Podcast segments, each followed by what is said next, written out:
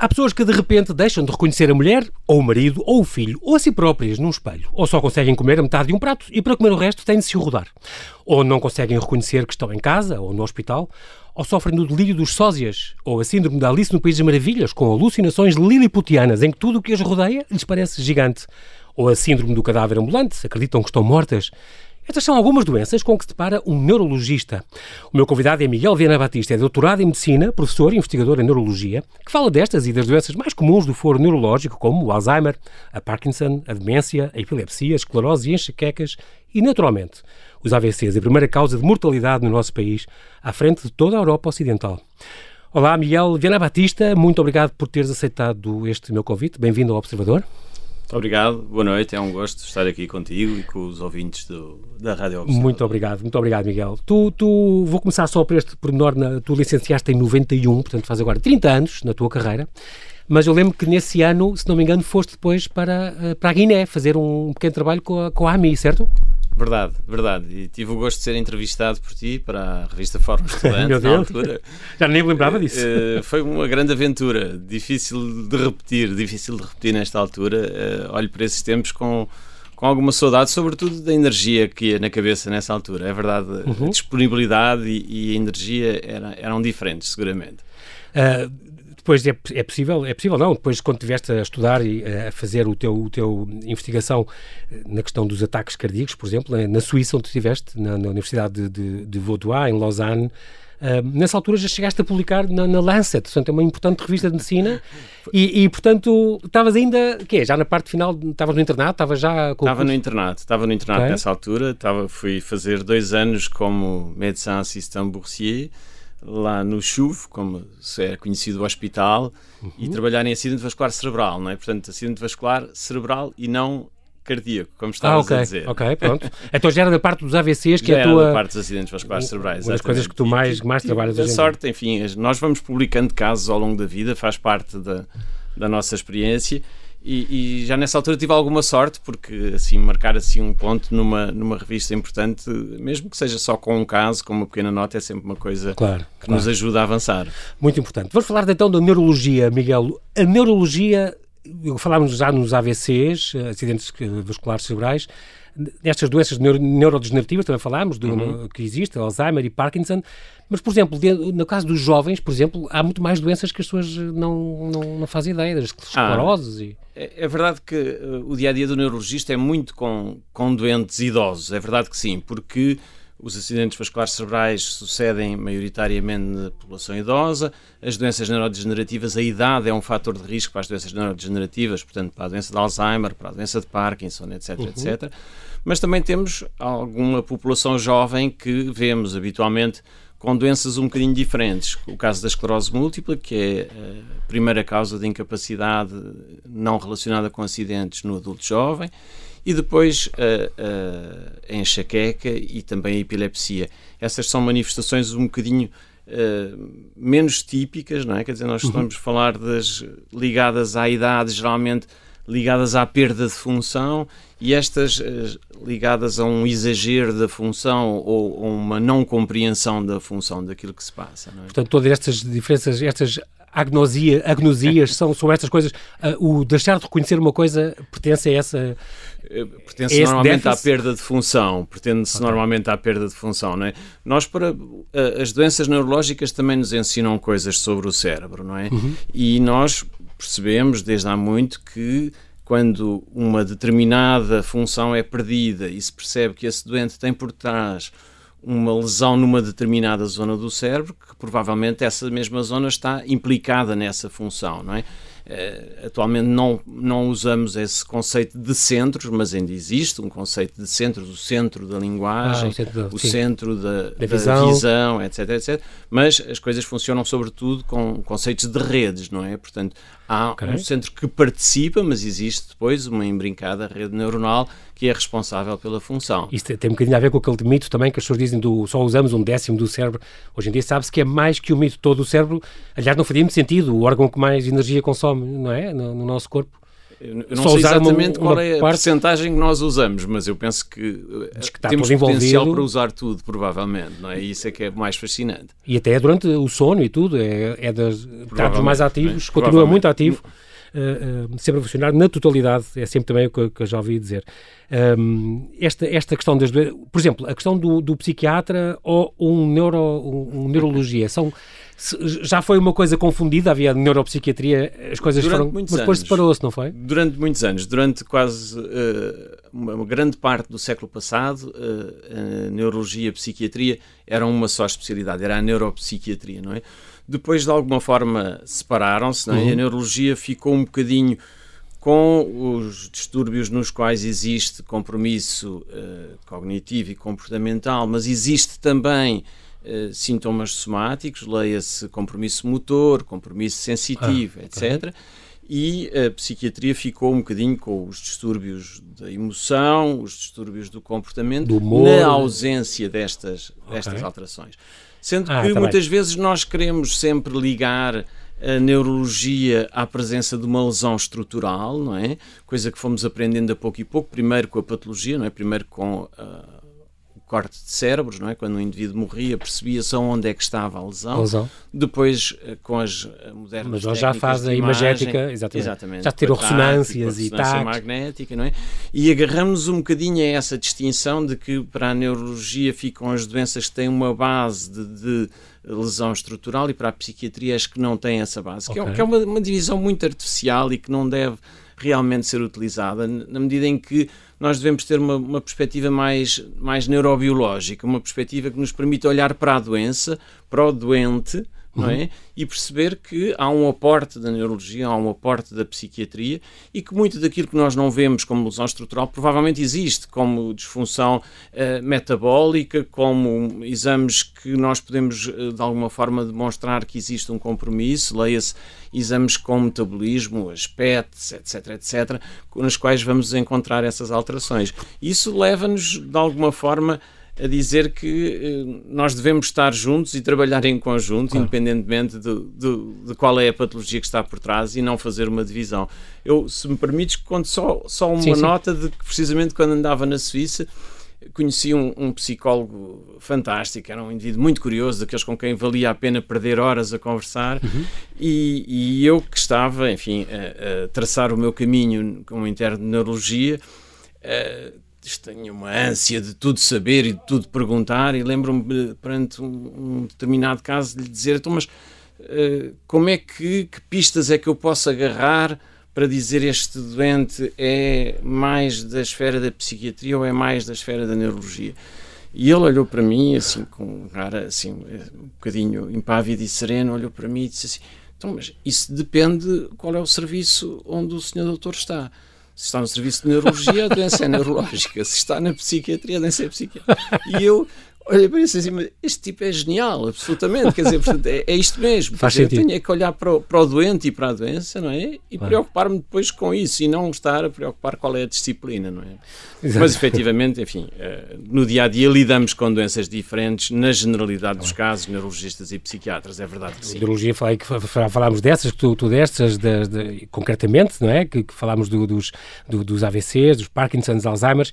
Então, nesse caso, a psiquiatria, então, se calhar, mais de depressões, ansiedades, esquizofrenias. Exatamente, exatamente. Muito bem. Exatamente. Miguel, nós temos que fazer aqui um brevíssimo intervalo para atualizar toda a informação e já voltamos à conversa. Até já.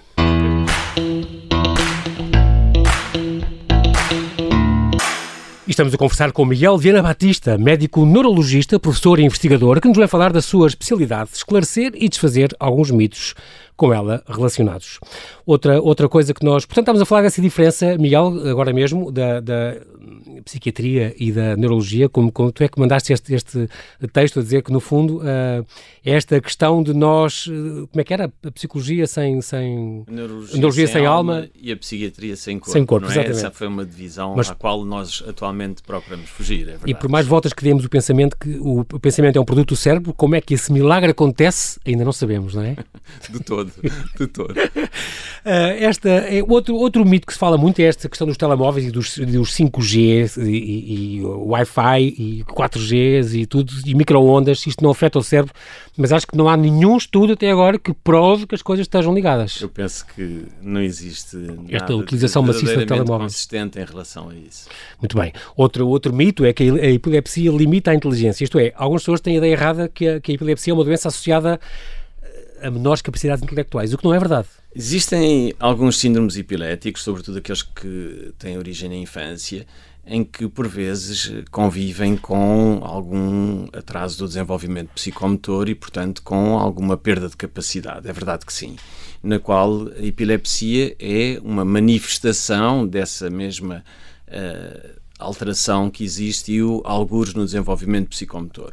Mas a epilepsia é uma manifestação que pode surgir em diferentes idades e pode surgir mesmo em indivíduos idosos, enfim, como uma manifestação de irritação ou às vezes como uma manifestação de compromisso metabólico que não tem necessariamente que implicar que haja um atraso cognitivo, quer dizer, penso que essa não, não é uma, uma obrigação e todos nós conhecemos imensos doentes epiléticos que fazem uma vida, felizmente, alguns, absolutamente alguns normal. Famosos. Olha, o ator, alguns famosos. o Danny Glover, o, Lil Wayne, o, o, rapper, além do Vincent Van, o Vincent Van Gogh, mas esse era um bocado louco, tinha, tinha um outro quadro patológico, digamos. Uh, o Dostoiévski, o Machado Assis, por exemplo, um dos maiores escritores brasileiros, fundou a Academia Brasileira de Letras, eram doentes epiléticos. No entanto, é verdade é que, tirando algumas formas muito graves e muito raras, um, em geral pode, podem fazer uma vida normal e, e já há um controle quase total das crises hoje em dia, não é?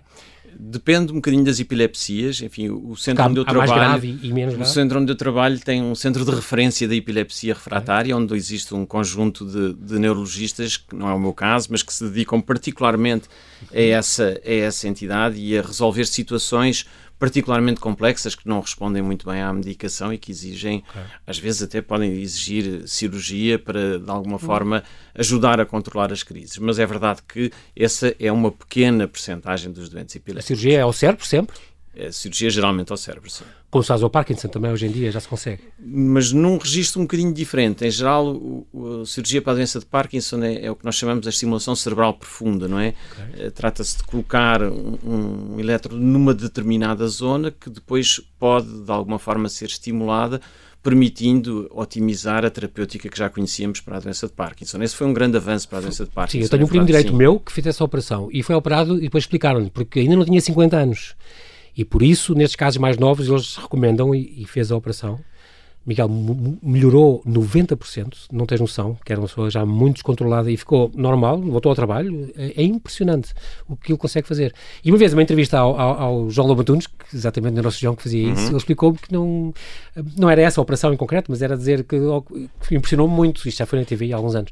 Uh, a operação ao cérebro é o dente está a falar comigo, eu estou a falar com ele e eu vou operando, o cérebro aberto, e vou-lhe dizendo agora diga não sei o quê, diga hipopótamo, diga toque violino, outro dia era um tocar violino, enquanto era. É impressionante coisas assim, veem o que, é, que, é, que estão a tocar e o que é que não estão a tocar e o que é que pode afetar. É, é impressionante. E a pessoa tem que estar acordada. E assim, mas está desviado. Não, não pode estar, não só não está, como eu, eu preciso que fale comigo e que é, o que já se consegue, os avanços na, nestes campos é, é, extraordinário. Portanto, a epilepsia consegue-se fazer esse, esse controle hoje em, em, grande parte e em grande parte dos quadros clínicos. Mas, e, e, mas há um mito também que é aquela questão de a pessoa se entra em convulsão e, e logo pôr uma coisa na boca para não engolir a língua. Isto é um mito não, total penso, e é uma coisa erradíssima, não é? De todo, de todo. Não devemos fazer isso. Não devemos fazer isso. Estamos a dificultar a respiração, com uma, com uma convulsão devemos eh, pô-lo de lado, protegê-lo de alguma forma, exatamente, para não se magoar, Pronto. porque, enfim, é, é, muito violento, não é? E, e, pode efetivamente fazer um traumatismo craniano ou de outra natureza durante a crise, e, portanto, nós devemos protegê-lo, mas não pôr coisas na boca, seguramente que essa não é Pronto, a boa é um atitude. Mito. Exatamente. É muito também esta ideia que a doença neurológica ensina as funções cerebrais, tu, tu falaste disso, portanto, aprende-se muito é, é, por, este mecanismo lesional, não é? Um, e que uh, epilepsia e enxaqueca. A questão da enxaqueca e estas cefaleias são coisas diferentes, dor de cabeça profunda, mas a, a enxaqueca não é só uma dor de cabeça profunda. Enxaqueca é muito mais do que uma dor de cabeça, é, é uma doença fascinante, efetivamente. Eu, quando tu me falaste que querias... Uh, de alguma forma abordar também alguns daqueles casos menos comuns do Oliver Sacks. Sim, vamos falar Eu recordo que o primeiro livro dele foi precisamente sobre a enxaqueca, chama-se enxaqueca mesmo, não é? E é provavelmente o mais técnico, talvez seja o menos acessível ao grande público, mas tem a grande virtude de chamar a atenção para as múltiplas manifestações que sucedem associadas à enxaqueca, não é? Nós, quando falamos de enxaqueca, falamos de uma dor de cabeça, não é? Aquela Exato. dor de cabeça mais conhecida, Intensa. Pulsátil, a pessoa fica nauseada, com intolerância à luz, tem que se fechar às escuras à espera que passe, muito incapacitante, não é? Atualmente nós sabemos isso e é bom que as pessoas às vezes pensem nisso, que a doença não é uma doença que eh, se permita que as pessoas façam muitas vezes uma vida normal, quer dizer, a pessoa pode às vezes estar 2, 3, 4, 5, 10 dias por mês completamente incapacitado de comparecer ao trabalho, sendo que sucede numa idade jovem, não é? Portanto, associada ao absentismo laboral, que é uma, uma preocupação, não é? Uhum. Mas quando falamos da enxaqueca, geralmente da chamada enxaqueca clássica ou enxaqueca com aura, percebemos que os doentes nos relatam muitas vezes a existência de manifestações que antecedem a dor de cabeça, não é? Aquela que é mais frequente é a aura visual, em que há, eh, mais das vezes, há escotomas cintilantes, há luzinhas a pescar, há uma visão recortada. Como se fosse visão, um vitral? Exatamente, como se fosse um vitral, não é? Nós falamos da, da teicopsia, ou visão em fortificação, não é? Isto é um espectro que vai e vem e depois então vem a dor de cabeça, não é? Isto pode durar 10 minutos, 30 minutos, até uma hora. É? Chega é? a haver alucinações e coisas Chega assim. a haver alucinações, não é? Depois, mais raramente, podem surgir outras coisas. Podem haver alterações da sensibilidade, não é?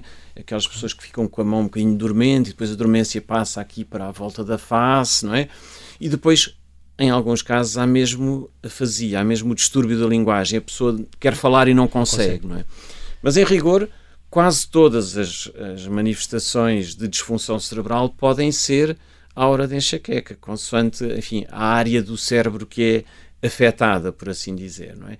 E depois há então lugar a essas situações muito menos frequentes que às vezes encontramos e que são, enfim, uh, raríssimas, mas que podem acontecer. Uhum. Uh, a falar neste, nestes, falaste agora do Oliver Sacks, nestes, nestes casos uh, neurológicos mais curiosos, que eu acho que estas, estas doenças estranhas, estes casos relatados uh, por ele, ele escreveu este livro, O Homem que Confundiu a Mulher com o Chapéu, é talvez assim o, o livro mais famoso dele.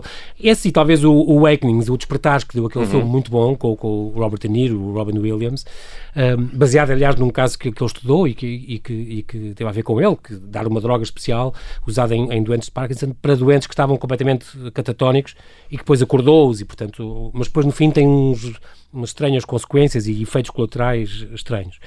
Um, é uma pessoa, este Oliver Sacks é um, um portanto, estou a falar deste, deste neurologista inglês que morou toda a vida no Estado, nos Estados Unidos uh, e que não é consensual, uh, mas como vocês dizem, o, o homem que, que, em vez de ser o homem que confundiu a, a, mulher com o chapéu, que é o nome do livro dele, vocês, muitos, muitos médicos dizem que é o homem que, que confundiu os doentes com uma carreira literária, depois teve muitos livros uh, de sucesso, mas estes casos, uh, cada caso é realmente um desafio, uh, como tu dizes, mas há realmente uns casos particulares, como as manifestações, que despertam assim a curiosidade geral. Eu fiquei fascinado com aquele livro, confesso-te, e, e como este síndrome, e, e, já te aconteceu, já, já viste isto, uma, uma única doente com estas alucinações liliputianas este síndrome de, de Todd ou de, de Alice no País das Maravilhas. As pessoas têm a noção de que todo mundo é gigante à volta delas? É, exatamente. Eu tenho uma doente assim e por acaso eh, já registrei inclusive ela descrever a sua crise e que é efetivamente esse, esse pormenor, não é? Ela diz que chega ao pé do carro e vê o pneu do carro de um tamanho gigantesco, olha lá para cima para ver onde é que está o espelho retrovisor, não é? Quer dizer, portanto, é uma coisa verdadeiramente assustadora. Isso é uma coisa é? que vai e vem? É uma coisa que vai e vem, não é? Quer dizer, okay. eu penso que estas coisas têm, enfim, eu, eu, julgo que chamei a atenção disso, estas coisas têm o seu quê de curioso e de desafiante para o, para o médico e para o cientista, e neste caso do doente que não acarreta incapacidade, por assim dizer, não é um drama, mas eu, eu, chamei a atenção de que a maior parte dos casos interessantes são geralmente mais interessantes para os médicos e para os cientistas claro. do que para os doentes, não é? Infelizmente, pois, exatamente. sobretudo nas doenças neurológicas, estes casos interessantes associados à perda de função são muitas vezes casos eh, dramáticos e irreversíveis, com consequências uh, muito complicadas, tanto para o doente como para os familiares, outro... e portanto convém às vezes também temperarmos um bocadinho o nosso entusiasmo no perceber a situação, porque uh, o desafio primeiro do médico é ajudar o doente, e essa é que claro, é a nossa obrigação. Claro. Não é? E assim, a maior parte dessas coisas são irreversíveis, normalmente. É, muitas é vezes acontecem situações dessas que relatavas, assim, menos habituais. Por exemplo, eu estava aqui a ver outra, paramnésia reduplicativa. Portanto, este da pessoa achar que está em casa quando na realidade está no hospital. E é, mesmo que, é, que a pessoa lhe diga, não, está, está no hospital, e vem muitos médicos e enfermeiros, eles dizem, puseram isto em minha casa, que é para, eu, para me convencerem. Mas eu sei que estou em casa. É verdade, é verdade. É, é, é uma condição uh, que tem o seu quê de fascinante, não é? Pela, pela bizarria, se quisermos, que representa essa, essa manifestação, mas que é efetivamente, em geral, associada ou a compromisso vascular cerebral, mais vezes nas lesões do hemisfério direito, ou por vezes a situações de demência, não é? E, e, portanto, em uma e outra são circunstâncias nas quais nós percebemos que o doente não tem retorno, por assim dizer. por é? exemplo, aquele que tu falámos do síndrome do Alice no País das Maravilhas, um, tinha, li que é está muito associado a tumores cerebrais ou ao uso de drogas ou a principal causa ser a enxaqueca, também cá está. Ser a enxaqueca. A enxaqueca provavelmente é a mais benigna, não é? Em pois. alguns casos pode suceder também em casos de, de encefalite associada a alguns uh, vírus em particular, mas uh, é verdade que quando surge numa situação de lesão, uh, a célula cerebral é, é uma célula muito diferenciada, não é? E perdeu na evolução o equipamento que lhe permitia reproduzir-se. Portanto, uma vez lesada, eh, está lesada definitivamente. Mas não há esta coisa da plasticidade do cérebro? O cérebro não consegue depois compensar noutra área, outra coisa, aquelas uh, necrose daquelas células que morreram? Uh, de certa forma, sei, de certa forma, existe sempre alguma plasticidade neuronal, provavelmente que será maior nos indivíduos mais novos do que nos indivíduos mais Sim. velhos. Nos indivíduos mais velhos, a nossa capacidade Uh, será mais diminuta. Todavia, existem células de tal forma especializadas que muitas vezes não é possível, por, okay. simplesmente, substituir essa função. Se falarmos, por exemplo, do córtex visual primário, o córtex occipital, onde é de alguma forma percebida a imagem, nós sabemos que essas células são particularmente sensíveis e, uma vez lesadas, nós provavelmente não vamos conseguir. Não todos os cegos, conseguimos pôr os cegos todos a ver. Se, fosse, se for essa a causa, não é? Mas se estivermos a falar de uma causa, pode haver causas oculares, Sim, não é? Tá Portanto, okay. eu só estou a falar das Sim, cegueiras claro, claro, claro. Uh, não, não cerebrais, resisto, não, não, resisto, exato, não resisto a falar aqui de outras, que é o delírio dos sósias, por exemplo, que é uma pessoa que, que achar que é o marido não é realmente o marido, e, e tu já viste alguns quadros desses também, onde as pessoas eu, levam, eu, eu levam quase ao desespero, não é? E infelizmente é. é o meu marido é um impostor, doutor, e, e não, é o marido há 30 anos, quer dizer, não. Aquela pessoa que está ali não é o meu marido. É impressionante. É? Aquela pessoa que está ali e não é o mesmo é dá 30 anos, quer dizer, não, não... Claro, dá 50, não é? Quer dizer, e, e, e, e, o marido que era a pessoa que em casa, de alguma forma, mantinha alguma integridade e conseguia fazer, gerir as coisas. Vai para casa todos os dias com um estranho fica absolutamente eh, destruído por essa percepção do doente que diz claro. assim: Este não é o meu marido. Quer dizer, é, é, é, é verdadeiramente. Outra coisa que também já, já apanhaste com certeza, esta a prosapagnosia, a, uhum. a, pessoa, o não reconhecimento, a cegueira das feições, a pessoa não reconhecer uh, uma cara, não consegue distinguir as feições de uma pessoa, como os olhos, o nariz e a boca, vê uma mancha única, portanto não. E, portanto, todos os dias tem que dizer eu sou o teu marido, todos os dias eu tenho que ser eu sou a tua mulher. Senão a é, pessoa. O, o, o reconhecimento, não é? A gnosia, como gnosia. falávamos, não é? É eh, muitas vezes atribuído particularmente ao hemisfério direito. E depois nós falamos de diferentes gnosias consoante as diferentes situações de que falamos. Essa prosopagnosia refere-se às faces. Aliás, o Oliver Sacks, nesse caso do homem que confunde a mulher com o chapéu, precisamente chama a atenção disso as pessoas não reconhecem a face, mas se o indivíduo falar, eles percebem quem é a pessoa, Pronto. não é? Quer dizer, que é uma coisa... Um é, ele conta essa história. A pessoa mas, tinha sempre um truquezinho todos os dias para qualquer sinal que lhe identificasse que era ela. Pois. Mas esta é, é uma perturbação na qual parece que tudo está íntegro, mas depois o indivíduo não é capaz de reconhecer esse estímulo em particular. Às vezes não é capaz de reconhecer uma parte do corpo, não é? Quer dizer, é, é às vezes não percebe que este braço é o braço dele, tipicamente o braço esquerdo nas lesões uh, vasculares do hemisfério direito. Outras vezes não reconhece a própria doença, não é? O que nós falamos de anosognosia, não reconhecer a própria doença, não é? Portanto, isto são uh, tudo situações que se refere à nossa capacidade de, embora tudo estando capaz para percepcionarmos um determinado problema, nós não o reconhecemos como uhum. tal, não é? É, estavas a falar desse, desse exemplo impressionante, por exemplo, esta somatoparafrenia, que é esta coisa da. Uma das partes do corpo não faz parte, uma, uma, uma das partes do corpo não faz parte de mim. E, portanto, ele é capaz de, de, se lesionar o próprio doente e até mesmo amputar um braço uh, só porque pertence a outra pessoa. E há este caso de, em 97, um cirurgião uh, norte-americano, Robert Smith, que recebeu um pedido de um, de, um, de um, doente para que amputasse uma das pernas, porque a vítima acreditava que não era dela. Surpreendentemente, ele aceitou e amputou-lhe a perna e qual é o espanto dele? O doente ficou muito contente. E quando, semanas depois, recebeu dezenas de pedidos de pessoas que corte-me esta mão, corte-me esta perna, não é minha, é a que eu tenho aqui. E isto é impressionante. Eu, eu felizmente não, não tive nenhum doente dessas circunstâncias e já vi, já vi também essa reportagem em alguma literatura científica sobre isso. Fico é muito assustado e muito perturbado. Claro mas uh, felizmente não me cruzei com essa situação. Eu penso pois que ela é menos frequente do que nós uh, admitiríamos. Ou aquela também do, do da, da negligência, aquela coisa da pessoa só vê metade de um prato. É, isso é mais frequente. É isso é mais estranho. frequente. Isso Tens é... um prato redondo com comida e a pessoa só come metade. E para a pessoa, porque não liga, o cérebro não. Ele, ele vê, mas o cérebro não identifica aquele lado como o lado, a metade esquerda para comer também. Portanto, se rodares o prato, ele já come. Não é raro nós às vezes vermos nas enfermarias de, do, do serviço de neurologia doentes que só fizeram a barba de, de um metade da ah. cara, não é? Quer dizer, porque a, outra parte não, não, é deles, não precisam de fazer, portanto, não sei se me faço entender. É, é? estranhíssimo. E, portanto, isso é relativamente comum, essa é uma, uma, perturbação que está muito ligada, como estava a dizer, ao, ao, hemisfério direito e é relativamente comum, quer dizer, nós vemos muito porque é o território mais afetado pela doença vascular, não é? À esquerda temos a linguagem, não é? As pessoas que ficam com uma dificuldade a falar ou compreender aquilo que lhes é dito, não é?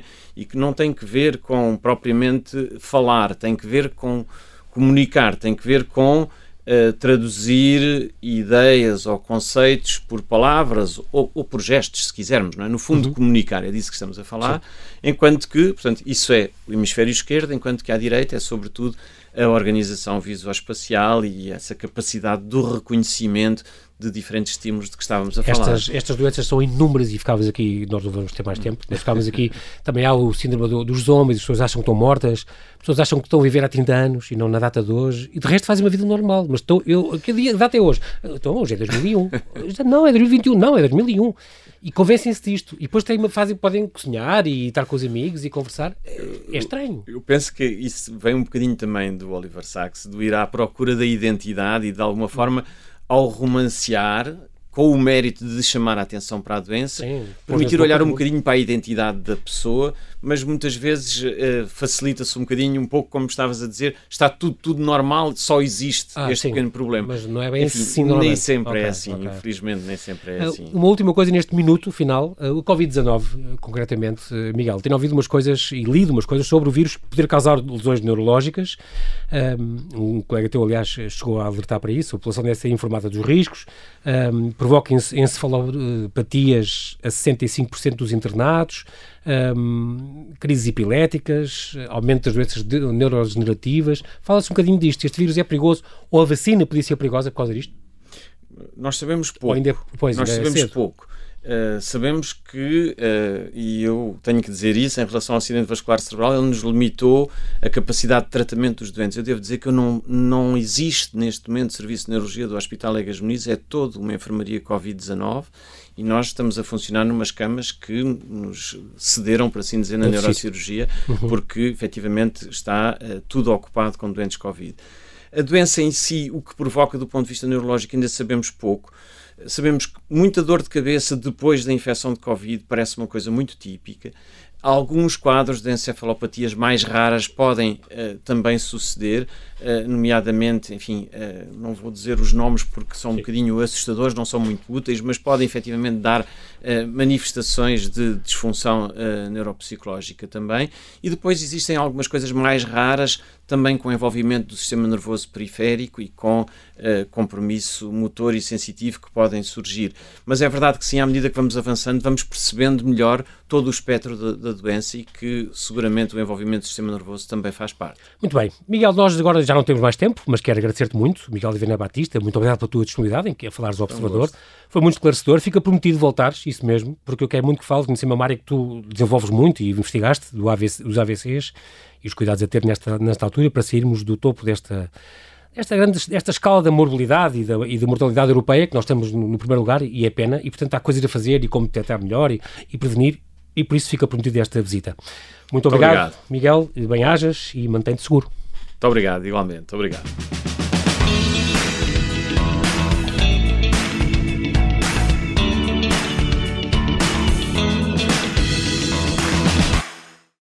Obrigada por ter ouvido este podcast. Se gostou, pode subscrevê-lo, pode partilhá-lo e também pode ouvir a Rádio Observador online em 98.7 em Lisboa e em 98.4 no Porto.